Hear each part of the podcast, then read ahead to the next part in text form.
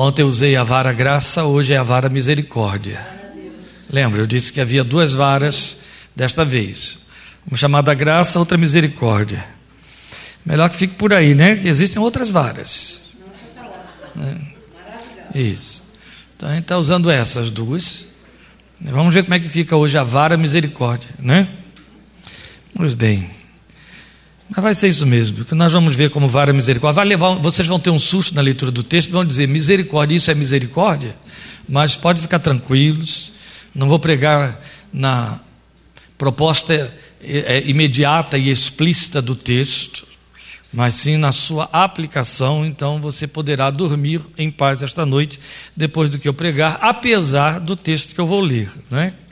que está em Jeremias, capítulo 13 e o versículo 14. Como eu disse, não se assustem com o texto. Jeremias 13, 14. Eu vou ler na nova versão internacional, mas na de vocês não diz coisa diferente, apenas colocado de forma diferente. E neste texto que eu tenho, a mensagem diz: Eu os despedaçarei, colocando uns contra os outros, tanto os pais como os filhos, diz o Senhor. Nem a piedade, nem a misericórdia, nem a compaixão me impedirão de destruí-los. Já pensou se eu não fosse falar nada sobre isso e deixasse só a leitura com vocês? Nada agradável, né? Especialmente porque no meio da fraseologia toda há uma, um indicador de quem está dizendo, de quem está falando. Diz o Senhor. Vou ler de novo. Eu os despedaçarei, colocando uns contra os outros, tanto os pais como os filhos, diz o Senhor nem a piedade, nem a misericórdia, nem a compaixão me impedirão de destruí-los. Mas não se assustem, nós vamos explicar isso aqui. Vamos orar e aí a gente já começa imediatamente a abordagem do nosso texto de Jeremias 13, 14, que, como eu disse, é o uso da vara da misericórdia de Deus. Glória ao teu nome, meu Pai, por este momento especial com a tua palavra, por este reencontro com teus filhos aqui em Pinheiros, por esta noite fria onde esperamos que por tua graça teu Espírito aqueça os nossos corações na aplicação da tua palavra sobre a nossa fé. Não permitas que interesses outros ou qualquer outro tipo de distração crie bloqueios entre a tua voz e o nosso coração, entre a tua revelação e a nossa fé que pode se aperceber dela, para que não incorramos na sentença proferida sobre Jerusalém há dois mil anos, quando Jesus disse: Não reconheceste a oportunidade da tua visitação. Se nós que estamos ao alcance da tua voz quando a tua palavra é lida, estamos tendo a oportunidade da tua visitação, meu Deus, temos tanta oportunidade de sermos abençoados, de fato, o que se pode esperar se deixamos passar a oportunidade da tua bênção, naquela palavra que tu nos trazes e que pode traduzir para nós a mensagem profética que há de nortear a nossa vida até o último de seus dias. E então nós rogamos que não deixes que nada se perca que o Senhor permita que o nosso coração fique sensível à tua voz, o nosso entendimento seja aberto, iluminado pelo teu Espírito Santo, para que haja compreensão, assim como o Senhor abriu o coração de Lídia para compreender o que Paulo e Silas diziam em Filipos, que o Senhor abra o nosso entendimento, os olhos do nosso coração, para entendermos aquilo que da tua parte nos é dado saber. E assim, ó Deus, permite que esta palavra Cale todos os anseios em nossos corações, cale todas as inquirições, nos seja satisfatória, nos seja suficiente para a nossa fé, para levarmos respostas de Deus em nossos corações esta noite, de volta aos nossos lares. Nós te rogamos, esperando na graça e na misericórdia que revelas através de teu Santo Filho Jesus, em cujo nome oramos a ti, confiados no teu perdão e na tua graça, por amor de teu nome. Amém. Na verdade, meus irmãos, este é de fato um texto imprecatório, como quase todo o livro de Jeremias. Vale lembrar aqui, para que isso fique bem posicionado, qual é o momento que nós estamos lendo. Jeremias foi o profeta da advertência, Jeremias foi um profeta de um longo ministério em Jerusalém, a época em que Deus, ou às vésperas, estava para cumprir o cativeiro que ele havia ameaçado sobre Israel, caso a sua palavra fosse desobedecida, como de fato foi.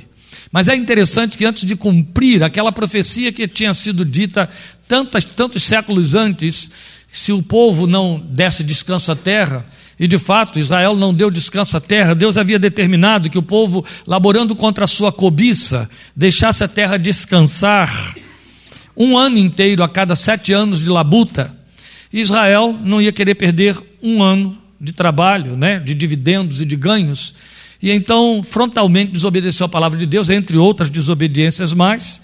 E ao longo de 490 anos, não cumpriu essa palavra.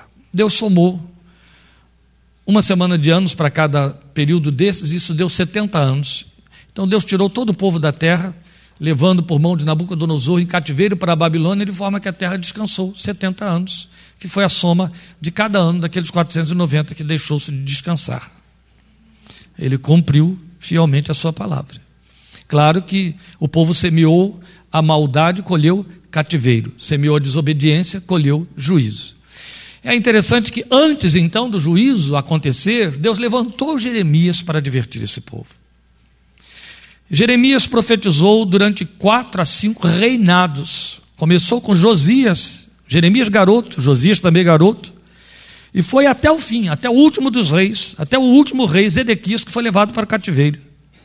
Ao longo daqueles anos todos, Jeremias advertia o povo: Deus está dizendo, volte, Israel, volte. É o capítulo 4, você pode ler lá. É um apelo tocante, chamativo de Deus, dizendo: Volta, Israel, volta. Se tu voltares e se tirares das tuas vagueações diante de mim, as tuas abominações diante de mim, não andarás mais vagueando. Volta, se você voltar, é para mim que você vai voltar. Em outras palavras, eu estou te querendo de volta, eu estou te chamando. Deu títulos pesados a Israel: infiel, traidor, adúltera porque ia atrás de deuses falsos, de baalins, de sortilégios, desrespeitando a sua palavra, desconhecendo a sua palavra. Quando Josias assume o trono, no início do ministério de Jeremias, descobriram que havia, havia se passado tantas e tantas e tantas dezenas de anos sem observar a palavra que o povo não sabia mais nem que ela existia. Quando ela foi achada e foi lida, Josias, que era piedoso, rasgou as suas vestes e chamou o povo todo às ordens para obedecer aquela palavra e rompeu um grande avivamento em Israel, ainda assim. O povo voltou a desobedecer, e outros reis depois substituíram Josias, e as abominações voltaram a acontecer, e Jeremias continuava falando. Ainda há oportunidade, gente, se arrependa, ainda há oportunidade, e Deus não vai cumprir o seu juízo se vocês se arrependerem, apesar de todas as suas abominações. E o povo continuava endurecido. O povo não queria mais ouvir as advertências de Jeremias, perseguiu Jeremias, pretendeu tirar a vida de Jeremias, prenderam Jeremias, puseram sob cadeias, puseram dentro de fossa onde ele ia morrer. Jeremias chorou muitas vezes diante de Deus, chorou tanto que produziu um livro de lágrimas chamado Lamentações, que foi escrito logo que o cativeiro e o juízo se cumpriram. E Jeremias chorava diante de Deus e Deus dizia: Eles não vão te matar, eu não vou deixar. Jeremias escreveu todo o livro de advertência e de apelo, levou à casa do rei, acreditando ele vai ler como o primeiro rei do meu ministério. Josias leu, rasgou as suas vestes e vai mudar tudo isso aí. O rei leu, cuspiu aquilo e jogou o livro dentro da lareira. Todos os as dezenas de anos de ministério escrito de Jeremias através do, do trabalho de, de Baruque, seu auxiliar, foi perdido, queimou-se tudo. Imagine, Dezenas e dezenas de anos de profecias escritas, o rei pegou e em minutos destruiu, jogando na lareira do seu palácio, jogou ao fogo.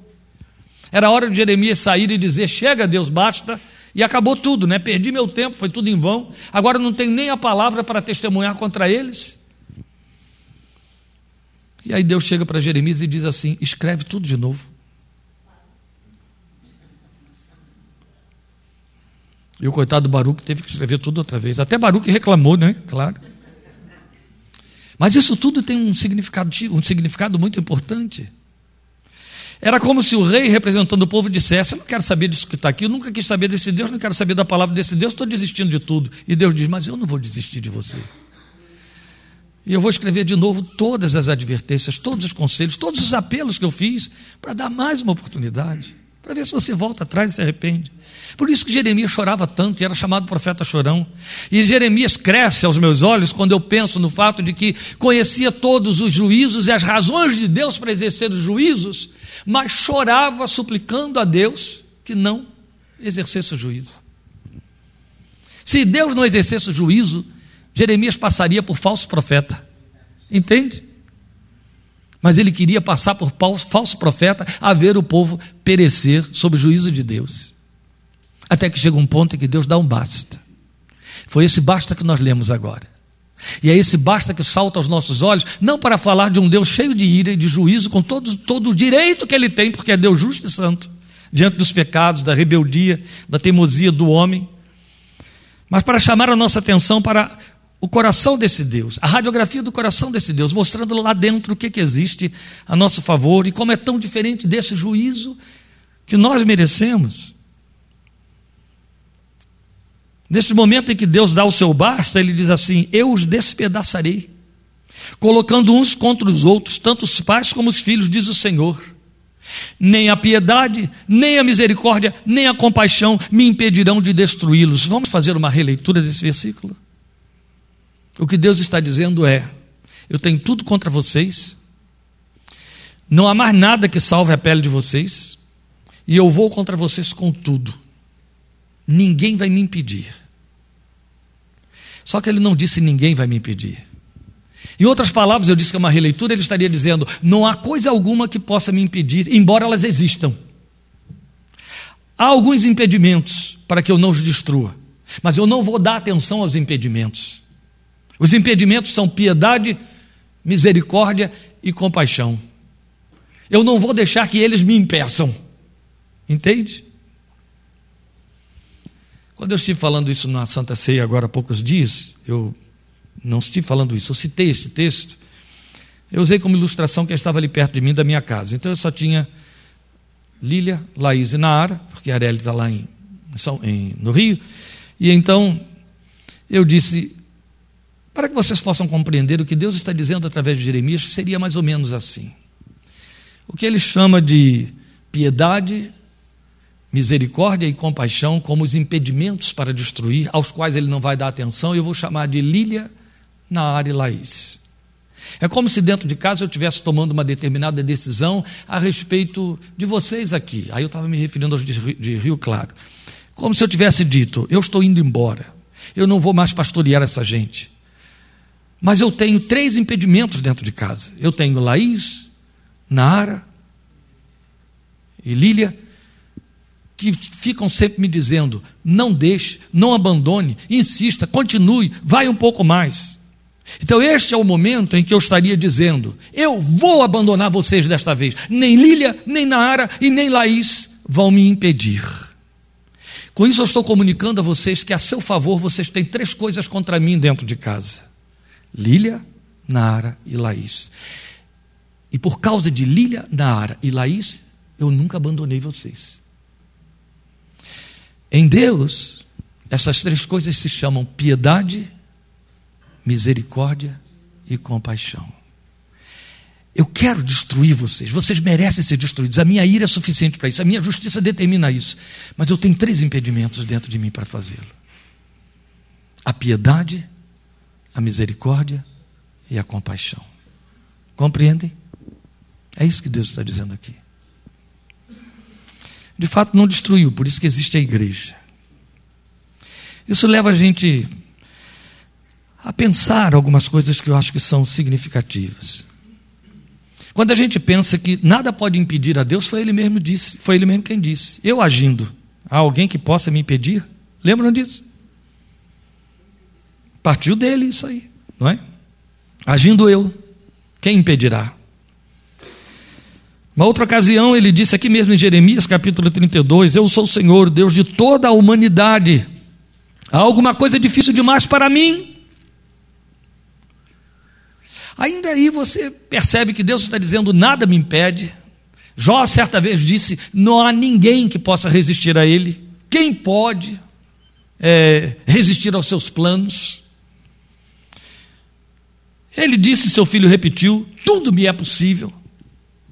Mesmo quando você ouve a Bíblia dizer que Jesus não pôde operar milagres em Cafarnaum por causa da incredulidade daquele povo, não estava dizendo que a incredulidade foi impedimento, mas sim que Jesus não quis desperdiçar ali o seu poder para não alimentar a incredulidade daquela gente. Isso tudo serve para nos mostrar de alguma maneira que nada de fato pode impedir a Deus.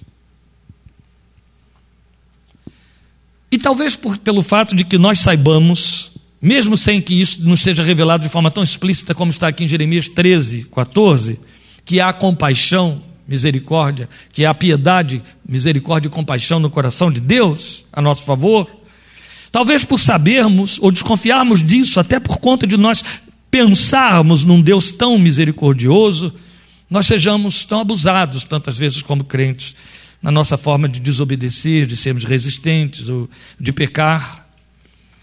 Mas o fato é que o que está nos sendo comunicado da parte de Deus, e deve ter sido significativo para o ouvido de Jeremias, tanto que ele então insiste em apelar para esses sentimentos de Deus, é que a nosso favor Deus tem três impedimentos dentro dele. E ele através de formas muito diferenciadas, ele procura nos comunicar, atingir a inteligência da nossa fé para nos, nos, levar a saber usar isso favoravelmente para as nossas vidas. Há muitos apelos que apontam nessa direção. A verdade, meus irmãos, é que a Bíblia que nós lemos deixa clara, deixa claras duas coisas para o nosso conhecimento. Uma é que somos pecadores de tal ordem, qualquer de nós, que a Bíblia diz que o nosso coração é enganoso, desesperadamente perverso. Não há quem o conheça. Está escrito em Jeremias. Desesperado é o nosso coração. É enganoso. Esta é a primeira coisa. Em nossa carne não habita bem nenhum. Ninguém se iluda a respeito disso. Nós temos o hábito, e é uma tendência nossa, porque queremos estar sempre nos congratulando conosco mesmos, nós temos o hábito de achar que porque somos crentes, porque lemos Bíblia, porque oramos, porque vamos à igreja, que de repente viramos pessoas boazinhas. Mas na verdade, somos apenas pecadores perdoados. E somos tão falhos e fracos, tão capazes de cair e de cometer atrocidades, como qualquer pessoa em cujo coração o Espírito de Deus não habita. Somos filhos de Adão, somos pecadores. Em nossos corações há uma, uma natureza desesperadamente perversa, contida, chamada carne contra a qual lutamos, somos exortados a não atendê-la, não alimentá-la, mas dar lugar ao espírito, não é assim? Há sempre um combate, há uma luta. Paulo fala da militância do espírito contra a carne e outro tanto da carne contra o espírito. Nos preocupamos muito com o diabo quando a nossa atenção e preocupação deveria se voltar para um demônio muito pior, chamado eu, ego. Ele é muito pior, muito mais difícil de vencer, que o diabo você afasta em nome de Jesus, o ego não. Nem em nome de ninguém ele sai. O ego só sai no seu nome, sabia disso? Não sai no nome de Jesus, do Deus Todo-Poderoso, do Espírito Santo, nem no nome do pastor Fulano, nem do missionário Beltrano. Ele só sai no seu nome. Só tem um nome que pode derrubar o ego, é o seu. É quando você chega para ele e diz: Eu determino que, eu exijo que, cala-te para trás de mim, Fulano, falando para si mesmo, né? Aí ele te obedece. Por isso que a Bíblia coloca esse poder todo na sua mão, dizendo: Não dês lugar ao diabo e nem dês lugar à carne, não satisfaçam as concupiscências da carne. Esse é o pior demônio. Isso tudo para dizer nós temos uma, um modus operandi, um modus vivendi, um estado espiritual tal que justifica Deus, na sua santidade, a nos destruir.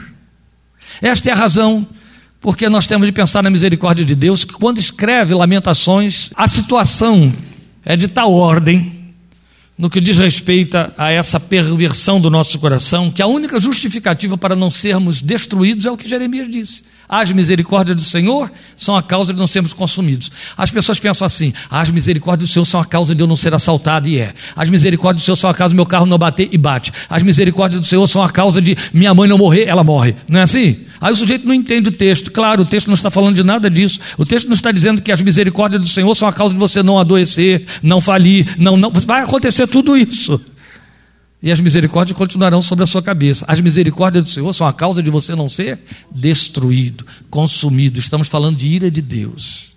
Entende? Entre você e a ira de Deus paira um grande impedimento que está dentro do coração de Deus, que ele criou a seu favor, chamado misericórdia. E sabe por que, que você não vai ser destruído amanhã, terça-feira? Aí está uma profecia que eu não posso dizer.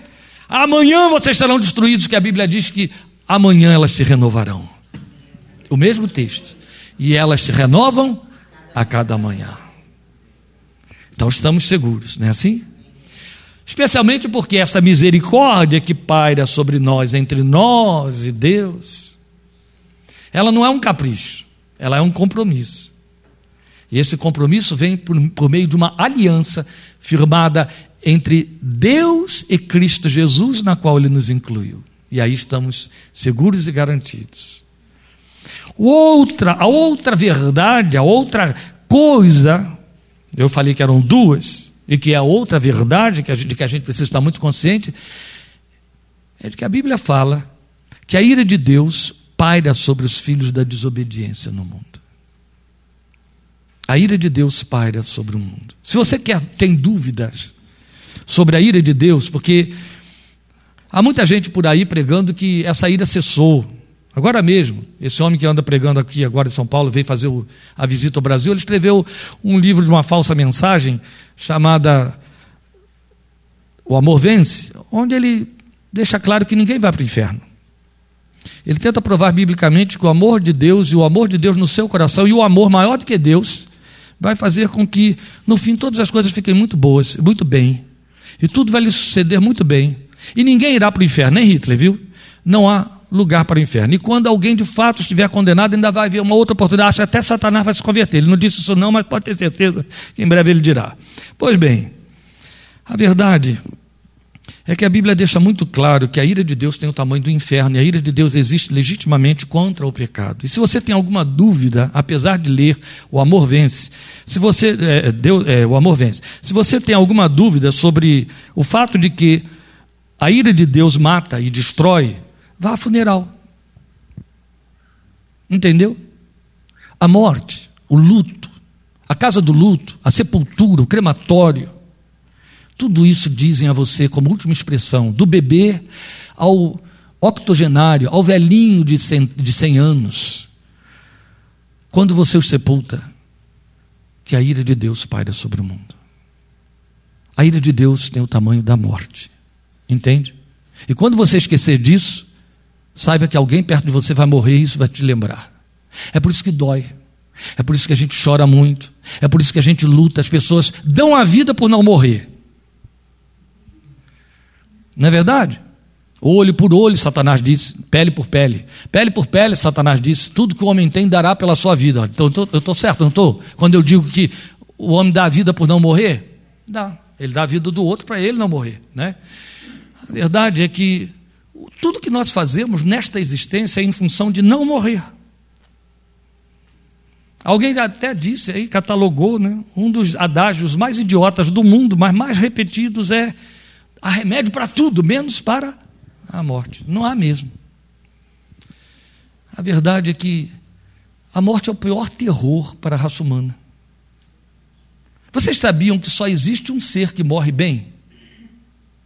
São os animais. Até o boi que você come na janta, ele morreu bem. Foi assassinado, mas morreu bem. É, ele não sabia que ia morrer. Agora o seu cãozinho, você que tem animal doméstico, você já viu ele morrer? Você já viu vários, né? Já viu seus gatinhos morrerem? Eles morrem muito bem. Eles se recolhem, eles aceitam a morte sem nenhuma luta. Eu estou escrevendo um livro sobre o céu, viu, gente? Não sobre a morte. Mas aí, inevitavelmente, tem que falar na morte. E eu mostro isso lá no livro. Só existe um ser que morre mal, é o ser humano. Os outros morrem muito bem, é verdade. Eles cumprem a sua função inteirinha. E a morte faz parte dessa função, eles aceitam muito bem. Eles recolhem, eles ficam no cantinho lá, param de comer, param de beber e acabam. O ser humano não. Ele luta quanto ele pode. Ele está caindo aos pedaços, são 107 anos e ele quer viver. Quando ele pede eutanásia, é porque ele já morreu antes de morrer. Ele teve a pior morte. Ele teve a morte da vontade, a morte do desejo. Certo? Tirou isso, ele quer viver. Sob todos os aspectos. Dá a vida para viver. Agora ficou melhor, né? Porque a morte é o maior significativo da ira de Deus sobre o pecado. No dia em que você me desobedecer, certamente morrerá. O homem não foi feito para morrer, por isso é que a gente não aceita a morte. Sabia disso? Não, não sabia. Você não sabia se isso não fosse falado, mas aí dentro de você você sente isso. Nós chamamos de eternidade psíquica. Sabe o que é eternidade psíquica? Todo mundo entende que não vai morrer. Que interessante. Aqui dentro de você, você não precisa ser adolescente, não. Você pode estar mesmo caindo aos pedaços aí, já transplantou fígado, já transplantou pulmão e etc. Mas você nunca acha que vai morrer. Você tem toda uma estrutura psíquica preparada para não dizer que vai, para dizer que você vai continuar vivendo. Tanto é que o grande problema, trabalho que os psicólogos têm, quando eles vão fazer lá o seu trabalhinho na tanatologia, dentro dos hospitais, é preparar o terminal para o término. Porque quando ele não aceita a morte, ele é preparado para aceitá-la. Ele dá muito trabalho para ele e para os outros. E não é por uma questão de dar trabalho, é que ele sofre desnecessariamente. Então, quando a doutora Cross criou lá aquelas cinco fases da morte, cinco fases do luto, não é? Mostrando como que o processo ocorre, e você vai trabalhar esse processo que começa com é, é, rejeição até a aceitação. Você vai levar a pessoa a entrar na depressão pré-aceitação. Quando ela entra na depressão, ela está preparada para morrer. É um trabalho que o psicólogo faz. Aí ela aceita, ela entra na aceitação, que é a última fase, e então morre. Aí morre bem. Morre bem no sentido de que o tormento sai, entende? E com isso, esse trabalho que é feito, favorece o trabalho de toda a equipe médica que está assistindo o terminal, favorece o próprio terminal que vai ter seu, os seus últimos momentos de uma forma mais facilitada e etc. No livrinho que eu estou escrevendo, já estou divulgando o livro, né? No livrinho que eu estou escrevendo, eu mostro uma coisa lá que é interessante, lá para o meado do livro. É que o crente verdadeiramente convertido é igual ao cãozinho domesticado. Ele morre bem, ele aceita a morte. É interessante. Você não precisa das cinco fases da, da morte para trabalhar com ele. Sabia que não precisa? Eu posso falar isso como pastor. Eu já dei assistência a terminais várias vezes, inclusive uma dessas pessoas foi meu pai, né?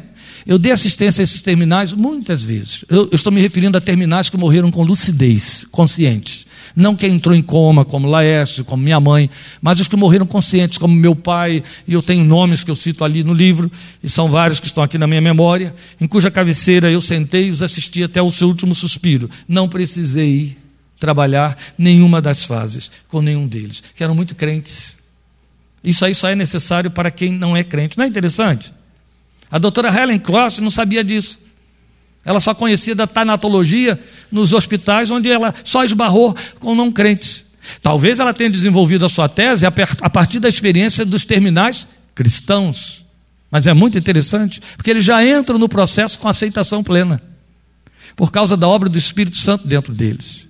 Por causa de alguma coisa que é o único remédio para a morte, chamada ressurreição, que é uma convicção profunda que lá dentro está e que se antecipa à morte, para que ele então não a veja como a ira de Deus sobre ele, mas só sobre a sua carne.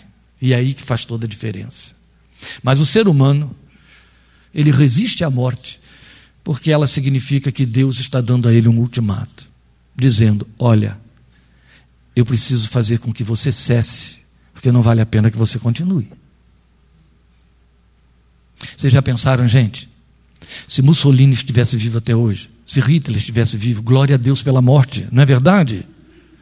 Não, não é verdade. Meu Deus, tem certas pessoas que quando vivem a gente pensa assim: "Ô oh, Senhor, quando vão partir?" Não é? Então, glória a Deus pela morte, porque senão ele arranjou um remédio para a coisa. Mas nós vamos tratar aqui de algo muito significativo. Então, são duas verdades com as quais nós precisamos, ou a respeito das quais precisamos estar muito conscientes: o meu pecado e a ira de Deus sobre ele e ela se traduz na morte. A ira de Deus, de fato, paira sobre o planeta, paira sobre os filhos da desobediência, a Bíblia diz. Num dado momento, a ira é suspensa. Quando a ira é suspensa?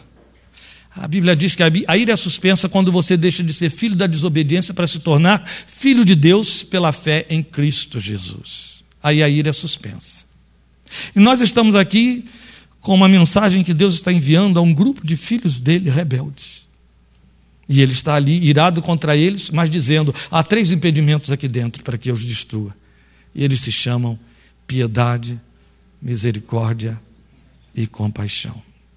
Então nós vamos pensar nesses três impedimentos de Deus, que são as brechas que nós temos na sua misericórdia ou na sua graça, que ele apela, que ele oferece para nós, para que as usemos a nosso favor. Eu já citei aqui o texto de Jeremias: as misericórdias do Senhor são a, a, a causa de não sermos destruídos, renovam-se cada manhã, grande é a sua fidelidade, mas temos tantos outros apelativos significativos. Em especial, eu quero chamar a sua atenção para o texto de Hebreus 4, 12, 4, 16, mais marcantemente 4, 16, quando a Bíblia nos faz um convite dizendo assim: cheguem confiantemente diante do trono da graça, ou cheguemos confiantemente perante o trono da graça, a fim de acharmos mais graça e alcançarmos misericórdia para sermos socorridos no momento da nossa necessidade. Olha que apelo gostoso. Outro tanto você vai ter Hebreus 10, 19 a 22, dizendo coisa semelhante para nós. Aproximemo-nos com inteira certeza de fé, por causa do novo e vivo caminho que Jesus abriu pelo seu sangue, pelo seu véu rasgado que foi a sua carne. Vamos nos aproximar, vamos nos achegar a Deus para dizer: Ele está aberto para te receber. Há abertura na sua graça, há um trono onde a misericórdia se assenta aberta para ouvir você. Então, esses apelos de Deus nos mostrando essa acessibilidade ao coração daquele que é santo, diante de quem Isaías estremeceu, porque ao ver a sua pureza, considerou a sua impureza de imediato, porque ela se destacou diante da sua consciência. Esse Deus totalmente santo está dizendo: Estou aberto para te receber.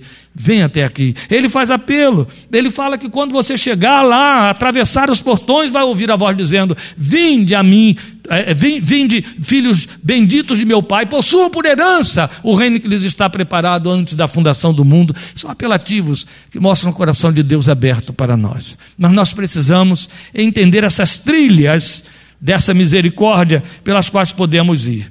Eu disse de início que Jeremias descobriu isso, e porque Jeremias descobriu, quando você estuda o livro de Jeremias, lê o livro de Jeremias atentamente, você vê que em meio a todos os juízos que ele tem de proferir, determinados por Deus sobre a nação de Israel, ele entremeia esses juízos com orações, súplicas que ele está fazendo para mudar o coração de Deus a respeito do povo. Ele está suplicando o tempo todo. Ah, Senhor, Senhor, eu estou chorando pelo povo. Senhor, eu estou chorando pelas virgens de Jerusalém. Eu estou chorando pelos jovens. Eu estou chorando pelas mães. Ah, como eu choro. Ah, meu coração. As paredes do meu coração. Como Jeremias apela para Deus. Por que, que Jeremias faz todo esse apelo, esse, apelativo? Porque ele sabe que no coração de Deus há brechas pelas quais ele pode entrar através da súplica. Outro tanto, nós temos um exemplo que se destaca historicamente diante dos nossos olhos, que deveria no, muito nos estimular ou estimular a fé, que é a experiência de Moisés e Arão, ao tempo da tremenda rebelião de Coré Natã. E, e, e, os seus asseclas, quando Deus resolve destruir aquele povo todo, a terra se abre, engole aqueles homens vivos que se levantaram rebeldes contra a liderança de Moisés e de Arão. E depois de Deus, de, do povo ter visto Deus exercer juízo sobre a família daqueles homens e tragá-los vivos, terra abaixo, terra adentro, o povo se rebelou ainda mais, se endureceu ainda mais, aí mesmo que se revoltou contra Moisés e Arão, aí Deus desistiu. E chegou para Moisés e disse: Sai do meio deste povo, que eu vou destruí-los num momento só, e eu vou te dar um povo ainda melhor do que este. Era hora de Moisés, depois de ver tudo, ouvir tudo, sofrer tudo, dizer: Está certo, Senhor, tchau, e sair correndo, não é assim? E deixar Deus então fazer o que disse, mesmo porque a proposta de Deus foi altamente atraente. Eu te darei um povo melhor do que este. Quem não ia querer isso, né? Mas Moisés sabia que havia brechas no meio da ira de Deus. É interessante que Tiago 2,13. Tiago 2,13 nos diz uma coisa que Moisés já conhecia muitos séculos antes de Tiago falar.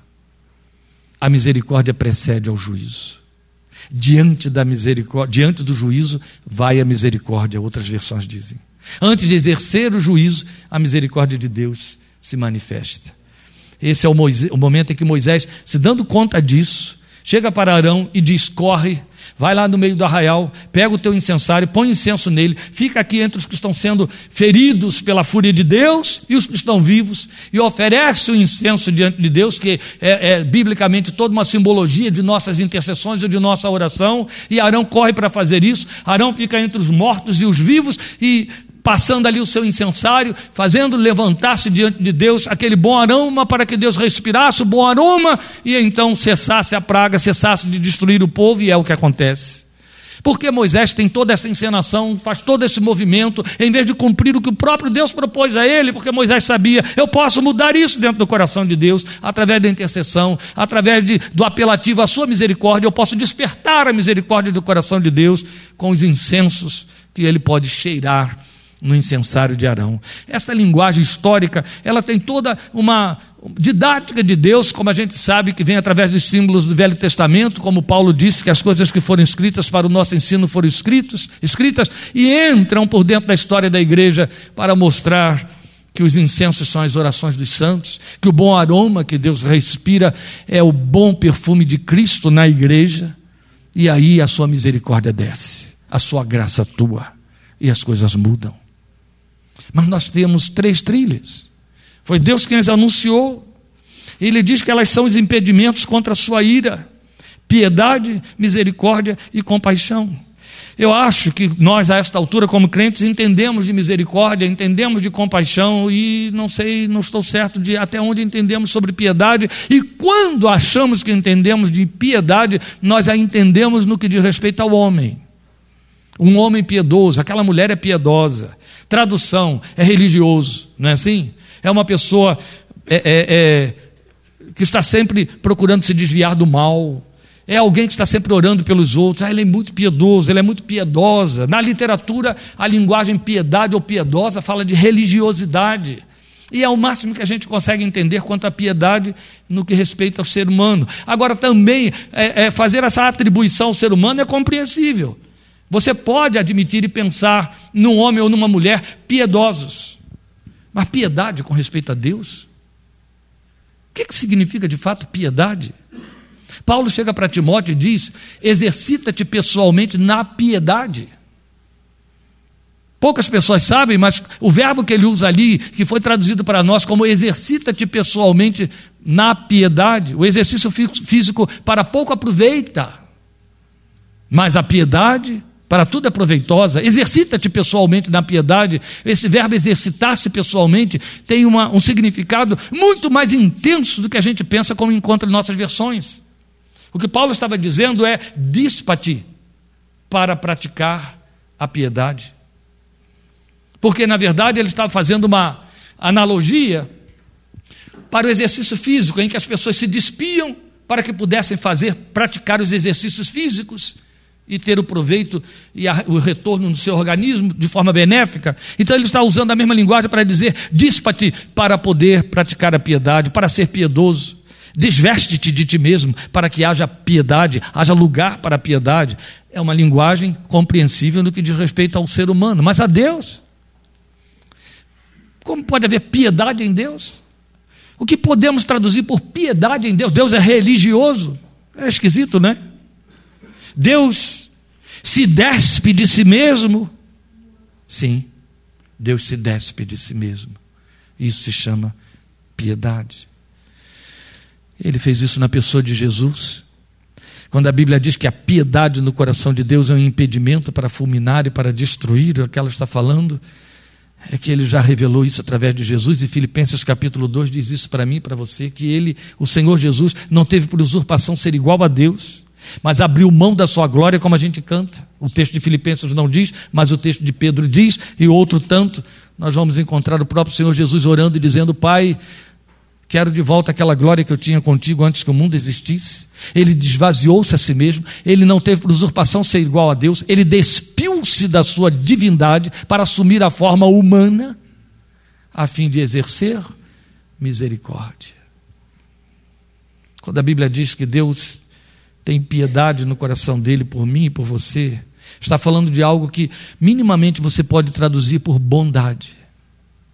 Deus é bom, a Bíblia diz. Jesus afirmou isso. Ele chegou para nós e apelou no Salmo 34: provem e vejam que o Senhor é bom. Provai e vede que o Senhor é bom. Ele é bom. Bondade e misericórdia te seguirão todos os dias da tua vida ou da minha vida. Salmo 23. Porque há bondade no coração de Deus para conosco. Vocês sabiam que esse é um dos qualificativos mais difíceis de definir no que diz respeito às relações humanas?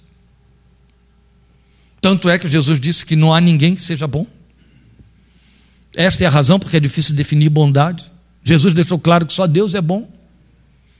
Você faz um grande favor a um ser humano quando diz aquela pessoa é muito bondosa. Ou foi bondosa para comigo. Mas você não entende bondade. Não sabemos o que é bondade porque não somos bons. Se não somos, não podemos exercer o que não somos. Mas a Bíblia diz que Deus é bom e traduz isso por piedade. Isso quer dizer que ele se esvazia para que ele possa nos receber. Ele se esvazia. Então, o exercício da bondade entre os homens, por isso que ninguém é bom, significa que esse homem deixa de ocupar o lugar que ele ocupa, deixa de ter a função que ele tem, deixa de ser o que ele é e oferece esse espaço ao outro porque o outro está precisando e se ele não fizer, não acontecerá. Isso não existe entre os seres humanos. Mas existe no coração de Deus para comigo e você. A piedade do coração de Deus significa que ele se desveste, se despe de si mesmo, para que possa chegar até você e te ouvir. Toda a linguagem da Bíblia, toda ela, que fala de sentimentos e formas no que diz respeito a Deus, são simbólicas. A Bíblia é clara quando diz que Deus é espírito. A Bíblia é clara quando diz que ninguém jamais o viu. A Bíblia é clara quando diz que ele habita na luz inacessível. Entende? Você está muito acostumado com a voz de Deus, você está muito acostumado com as menções que a Bíblia faz de que Moisés, Josué, Daniel ouviram o Senhor, viram o Senhor, Abraão. E aí você começa a pensar em Deus com forma, Deus com visibilidade, Deus tangível, Deus tocável, Deus ouvível. Não é assim?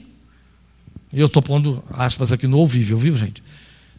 Mas eu quero que você perceba que tudo isso são símbolos. Quando a Bíblia fala da mão de Deus, quando a Bíblia fala da boca de Deus, dos olhos de Deus, quando a Bíblia fala do coração de Deus, quando a Bíblia fala dos pés de Deus, das costas de Deus, que são formas humanas de que ela se serve para falar de Deus, ela está usando de símbolos. Deus é espírito.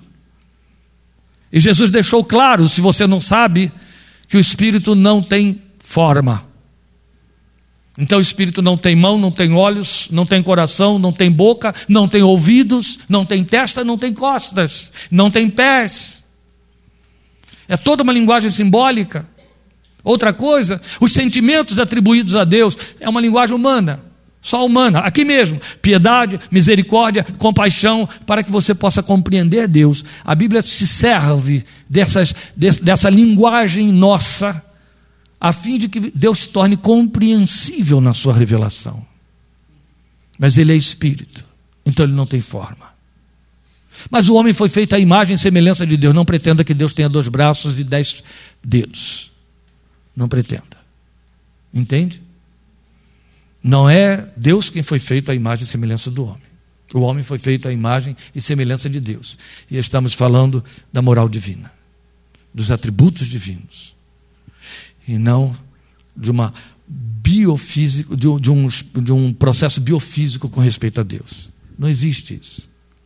Quando você encontra a Bíblia falando de aparições e formas de Deus no Velho Testamento, o Novo Testamento já revelou para nós que estamos ouvindo falar do Cristo pré-encarnado, são as chamadas teofanias.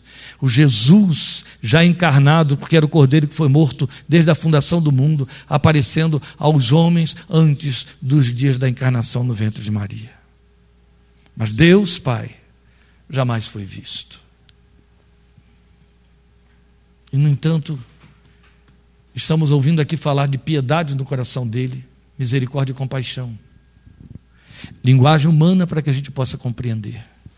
Ao mesmo tempo, elas estão estampadas, explícitas, visibilizadas em Cristo Jesus, o Deus que tomou forma, o Deus que encarnou. E aí está a primeira expressão da piedade. Jesus, para que pudesse manifestar a piedade de Deus, esvaziou-se como Deus e tomou forma de homem. A cada vez que Deus se apieda de você, isso significa que Ele toma a sua forma. Entende? Cada vez que a Bíblia diz que Deus manifesta bondade sobre a sua vida, significa que Ele toma a sua ambiência. Ele ocupa o seu espaço físico-temporal. Ele ocupa, ele ocupa o seu espaço crônico. Ele ocupa o seu espaço de, de cronos. Ele ocupa o seu espaço biológico. Eu não estou dizendo que ele toma forma humana, eu estou dizendo que ele toma uma identificação temporal com você. Esta é a razão porque a Bíblia o define como pai, e no Salmo 103 declara para mim e para você que ele é um pai que se compadece dos seus filhos. Ele sente como pai e ele te sente como filho. E ele sente o que este filho que é você sente. Esta é a linguagem da compaixão. Mas ainda preciso falar da misericórdia. Porque a palavra de Deus diz que Jesus, porque Deus se apiedou, Jesus desvestiu-se da sua, do seu lugar de Deus e ocupou forma humana. Mais uma vez, achado em forma humana, tornou-se servo. Desceu nessa forma humana a posições humílimas, e o nome disso é misericórdia. Porque misericórdia significa nivelamento, misericórdia significa identificação, entende? Eu só posso dizer que tenho misericórdia de alguém quando eu de fato me envolvo na vida daquela pessoa para vivenciar o que ela está vivendo. A maior expressão humana, que já não existe mais nos dias de hoje, que nós temos do exercício da misericórdia entre seres humanos, eram os antigos leprosários. Sabiam vocês que os primeiros leprosários, os leprosários mais primitivos, que foram constituídos nas sociedades onde as pessoas eram vitimadas e eram isoladas dentro de leprosários, os leprosos nos tempos bíblicos andavam soltos, mas estavam completamente pareados. Eles não podiam se aproximar da, da, da, da população e viviam no estado de degredo mais terrível possível. Quando houve algum lugar de inteligência, de luz e de misericórdia no coração da sociedade, criaram os leprosários. Mas os leprosários viraram lugar de segregação, onde o leproso tinha apenas um lugar em que ele ficava isolado para que a população estivesse protegida e livre deles. E ali viviam da forma mais terrível possível. Os piores leprosários da terra eram encontrados nas Guianas francesas no final do século XIX e início do século XX. Eles viviam lá como comunidades inteiras, mas entregues à própria sorte, tendo de cuidar de plantar, colher, cozinhar, enquanto tinham dedos e coisas parecidas, uns cuidavam dos outros. Mas a história registra está pontilhada de muitas vidas, não poucas, que ou movidas por paixão por causa de alguém da família que foi vitimado por lepra e segregado dentro do leprosário, em pleno vigor de saúde, abandonava a sociedade para se colocar lá dentro e oferecer atendimento, assistência, até ser contaminado e se tornar mais um era o entrar com misericórdia para exercer misericórdia sobre aqueles que lá dentro estavam sofrendo. Esta é a maior expressão que nós temos, já antiga, ultrapassada, de exercício de misericórdia entre os seres humanos. O sadio identificar-se com o leproso na sua estrutura, sabendo que ficaria leproso. A Bíblia diz que aquele que não conheceu pecado foi feito pecado por nós. Foi isso que Jesus fez, o nome disso é misericórdia. Então vamos voltar aqui por partes. A piedade no coração de Deus a mim e a, a, a meu favor e a seu favor que o impede de exercer o juízo que eu mereço sobre a minha vida. Nessa piedade, ele se ambienta comigo. Nessa piedade, ele sente o que eu sinto, ele percebe quem eu sou. Nessa piedade, ele faz uma identificação e ele cresce nessa identificação quando então ele assume a minha situação sobre si. Jesus disse isso. Lancem, troquem de fardos comigo. E Pedro chega e diz assim: lance o seu fardo sobre ele. Está falando que há misericórdia aí, use a misericórdia. Nós não usamos, nós entendemos muito pouco ou nada disso. Nós queremos que Deus venha e desate os nossos nós. Nós queremos que Deus venha e nos traga soluções imediatas, mas Ele já se adiantou há muito para dizer: estarei com Ele na angústia livrá-lo-ei e o glorificarei. Você só quer a segunda parte, mas o que ele disse primeiramente é: Eu estarei com ele na angústia. Quando você passar pelo fogo, a chama não te queimará. Se passar pelas águas, não te submergirão, porque eu passarei com você. Eu, Senhor, sou contigo. Isso é exercício de misericórdia. Eu vivo o que você está vivendo. Eu quero viver a vida que você está vivendo. O nome disso é trazer o coração ao estado da sua miséria. Misericórdia. Coração miserável, misericórdia. São duas palavras aglutinadas no português, oriundas do latim, para expressar o recebe do hebraico e palavras similares no grego. Para dizer para nós que o coração de Deus se miserabiliza, se nivela com o nosso nível para que possa viver a nossa vivência, entender o que vivemos. É seu direito, sua necessidade inegociável e irresistível de você dizer para Deus coisas, de você expressar o que você sente. Mas saiba, quando você expressa alguma coisa, ele já ouviu o seu coração. Por isso mesmo que ele disse: estarão eles ainda falando e eu responderei. Davi se adiantou muito para dizer: ainda a palavra não me chegou à boca, e ele já a conhece toda. Ele vê e ouve o seu coração primeiro. É lá que ele vai. Entende? Ele conhece a sua situação. É tão simples pensar isso em termos de revelação bíblica. Se nós temos o Deus que é onisciente e que conhece a palavra antes que chegue ao meu coração, ele sabe de antemão o que há de me suceder. Não é assim? E ele se antecipa. O nome disso é misericórdia. Na misericórdia, que é uma brecha no coração de Deus, a brecha que a graça oferece, eu posso chegar para encontrar ainda mais misericórdia, e nem sempre é necessário falar. Você já passou por aquele tipo de situação em que não consegue verbalizar o que sente? Não quer falar para ninguém porque sabe que ninguém vai conseguir atingir o sentido do que você gostaria de comunicar e não consegue? Este é o momento propício para Deus na sua vida. Havia um cântico entre nós, e cantávamos muito aí na década de 80, que me compreendeu sem nenhuma explicação. Este é o nosso Deus.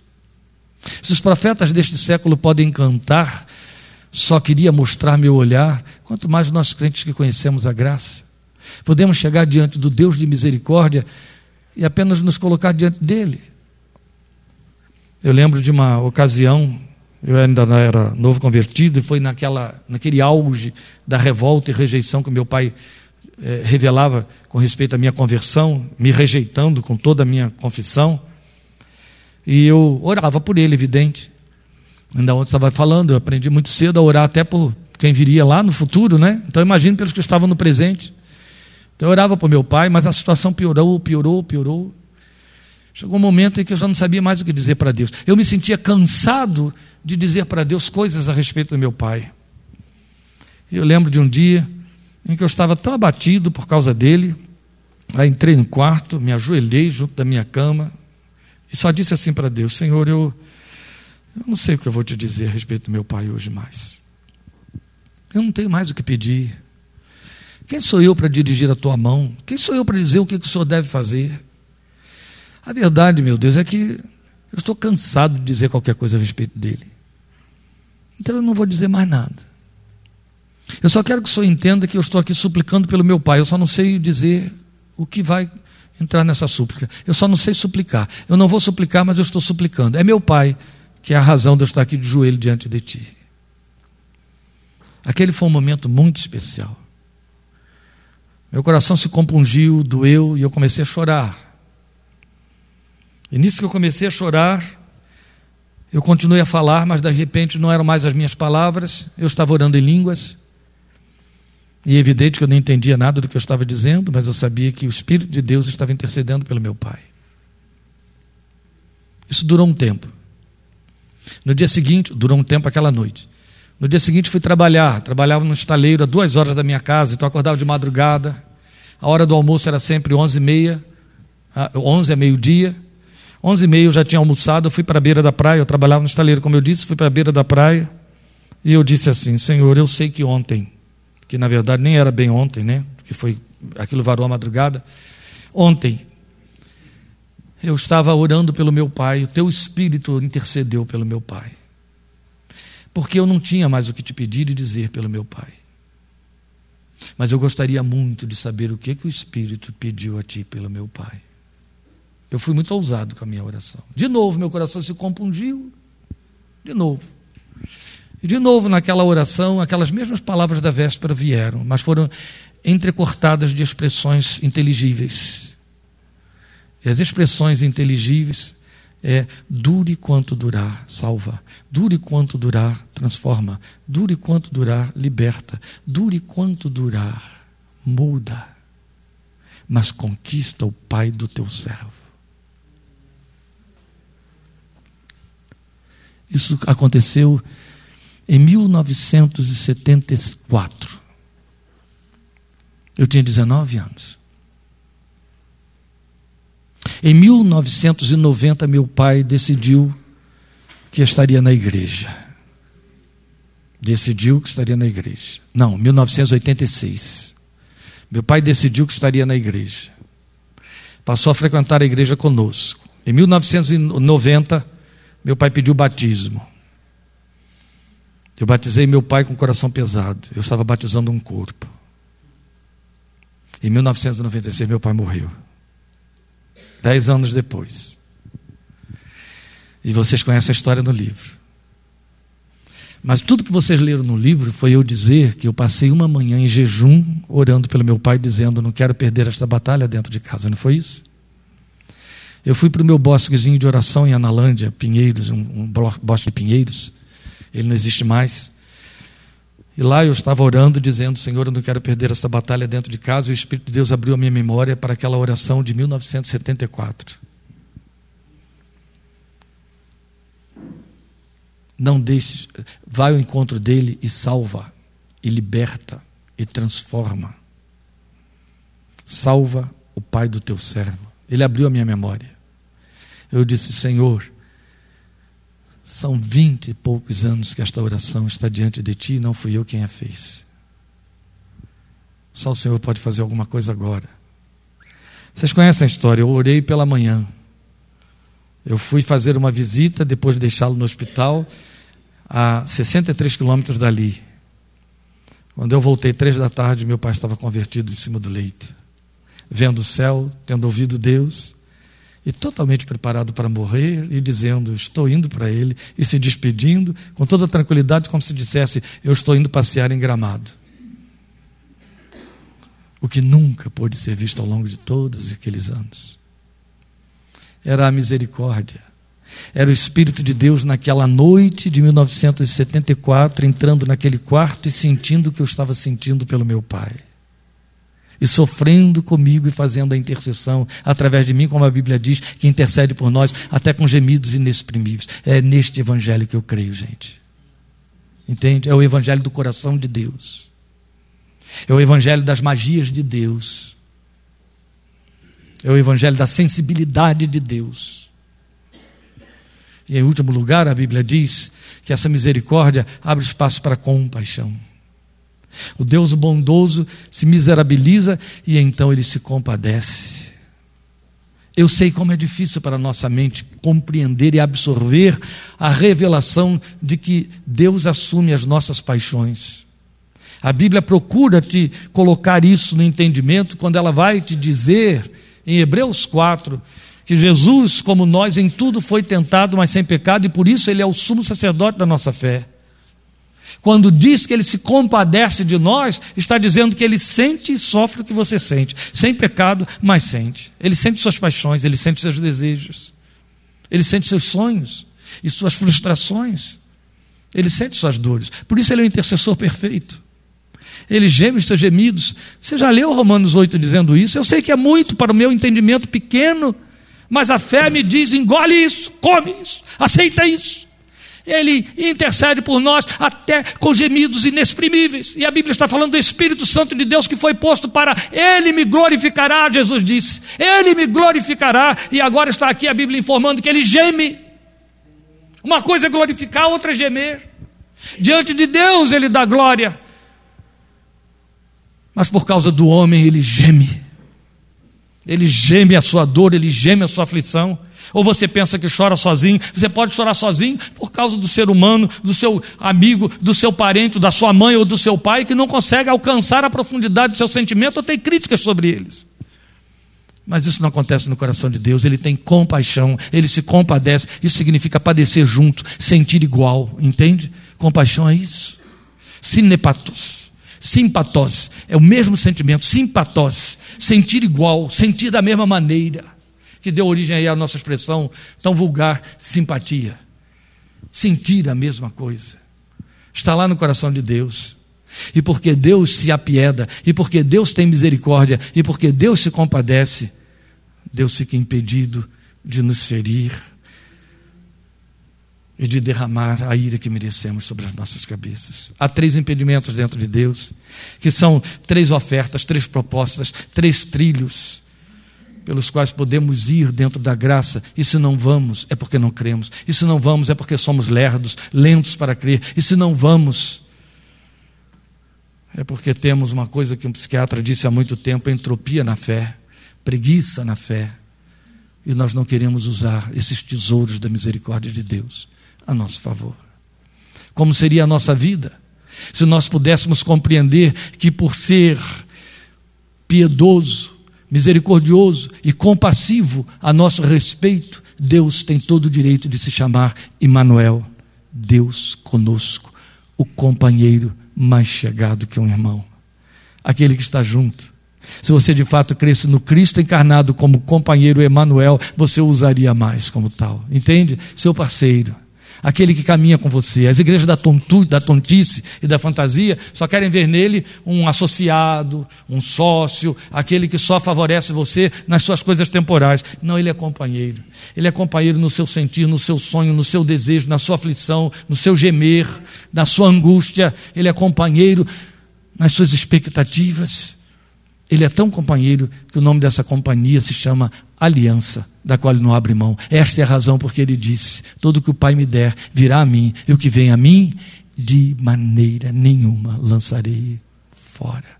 Se você puder sair daqui desta noite, esta noite, crendo pelo menos, ou entendendo minimamente que Jesus, companheiro, é aquele que está tão próximo que tem piedade, misericórdia e compaixão, como nenhum outro ser humano pode ter a seu respeito, você o viverá melhor na fé. Amém? Vamos orar e lembrar que todas estas coisas estão disponíveis a nós no coração de Deus. Vamos ficar de pé e vamos falar com Ele neste momento. Nós temos todos os motivos para temermos a Deus e devemos temê-lo. Mas esse temor, em vez de nos afastar de Deus, tem de nos aproximar mais para dizer: Ó oh Deus, eu quero entrar por esta porta de graça. Eu quero entrar por esta porta de misericórdia, por esta porta de piedade, por esta porta de compaixão. Talvez você nunca tenha se percebido, mas isso é tão intenso no coração de Deus, tão intenso, que ele olha para a nação de Judá e ele diz: eu não vou destruir totalmente Judá, porque ainda encontrei alguma coisa boa dentro deles. É o que ele procura dentro de você sempre. Há tanta compaixão no coração de Deus, que o pior rei que pôde se levantar na nação de Israel foi Manassés, o rei bruxo. Provocou Deus a ira de todas as maneiras e das formas mais absurdas possíveis. Foi o mais cruel de todos os reis. Mas um dia a Bíblia diz que Manassés se arrependeu. E porque Manassés se arrependeu, Deus o perdoou. A compaixão no coração de Deus é de tal ordem que ele diz assim: arrependam-se. Ele está aberto para oferecer perdão. Ele quer apenas um vestígio de arrependimento e é o suficiente para que ele entre com perdão e graça, curando e transformando e libertando. Zaqueu era o pior homem dos dias de Jesus, na visão do povo de Israel, dos próprios discípulos que seguiam o Senhor. Mas porque o coração de Zaqueu revelou uma pequena expressão de arrependimento, Jesus disse: Me convém pousar na tua casa hoje. Acena para ele com seu arrependimento, por menor que seja, e ele corre para o seu coração, entende? Não jogue isso fora. Em nenhum momento. Eu vou dar a todos vocês que estão aqui um tempinho diante desta palavra. Eu convido você a fechar seus olhos aí onde você está. Eu vou chamar isso de minuto do arrependimento. Faça isso. Você consegue atender nos estádios quando te pedem para dar um minuto de silêncio pelos enlutados? Você pode me atender agora com um minuto de arrependimento, em nome de Jesus. Feche seus olhos. Chegue diante desta grande oferta, deste altar de misericórdia. Fala como Davi, vê se há em mim algum caminho mau. E guia-me pelo caminho eterno. Tu me sondas e me conheces. De longe entendes o meu pensamento. A Bíblia diz que não há criatura alguma que possa se encobrir, não há intenção alguma que possa se justificar diante de Deus. Não há nenhuma ação, nenhum intento que a gente tente se nominizar, aliviando, dizendo que tem algo de bom ou que vai produzir alguma coisa boa. Não, não, não, não. Deus não se engana. Não se desculpe diante dele. Arrepender-se não é se justificar. Arrepender-se não é chegar diante dele e dizer: Ó oh, Senhor, isso me aconteceu por quê? Não existe porquê. Aconteceu por você, por ser quem você é.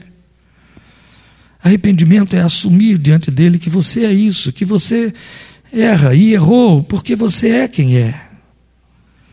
Arrepender-se é não justificar nada, não colocar um outro no meio do caminho. É chegar só você e Deus e dizer: Senhor, eu estou aqui, falho, pecador, todo distorcido. Sei que o teu amor me cobra, a tua misericórdia, a tua paciência, a tua tolerância, porque aí dentro há piedade, há bondade para comigo, a compaixão, a misericórdia. Eu sou o que sou. Só não quero continuar sendo quem sou. Mas eu quero estar como tu és. Eu te ofereço meu coração perdido, distorcido, perverso, cheio de coisas boas, mas também cheio de coisas ruins, que nem eu conheço, que me surpreendem. Para te dizer, muda isso, Pai. Tu tens o poder de mudar. Em mim está o poder de te pedir, mas contigo está o poder de mudar o que está ruim aqui. E eu me arrependo de ser quem sou. Eu me arrependo de viver como vivo. Eu me arrependo desses sonhos, dessas ambições, dessas cobiças, do que me motiva. Eu me arrependo de ser o que sou e do que faço, de como penso e de como sinto. É tudo contra o que tu queres, o que tu sonhas, o que tu és. Mas eu sei que tu me amas em Cristo Jesus, que me queres, que me queres como tu és, que me queres do teu lado, junto a ti. Hoje, mais uma vez, estamos ouvindo dizer: Tu és o Emanuel, então vem abraçar essa minha alma falha, fraca, tão pronta a repetir os seus erros. E no teu abraço, me protege de mim, e me perdoa, e me limpa e me transforma. Que esta não seja uma noite mágica, mas redentiva. Que seja uma noite de transformação, de poder de Deus na minha vida. Põe o teu espírito ocupando todos os espaços escusos das minhas entranhas, invadindo todas as áreas descobertas e encobertas. Põe o teu espírito invadindo todos os escombros, os escaninhos, os porões da minha alma. Põe o teu espírito dominando o meu pensamento e a força dele. Põe o teu espírito minando as forças dos meus sentimentos malignos e ruins e humanos. E transformando-os nos teus sentimentos. Tira o meu aroma e de Cristo. Mas é o que eu te peço agora por causa da tua oferta. E por esta razão eu quero dizer, como Davi, contra ti, contra ti somente pequei. Senhor, isso é o que se traduz na tua palavra por se arrepender, então traz ao nosso coração esse, essa tristeza segundo Deus que opera o arrependimento, por amor de teu nome, em Cristo Jesus, pelo agir irresistível do teu Espírito. Vai nos corações mais distantes e alcança-os agora, e traze-os para a luz. E traze-os, ó Deus, das trevas de si mesmos para a luz do teu amor, para a luz do reino do Filho do amor de Deus, em Cristo Jesus, Senhor, e para a tua glória. Amém. Amém. Deus te abençoe, te guarde e até a próxima volta, em nome de Jesus. Amém.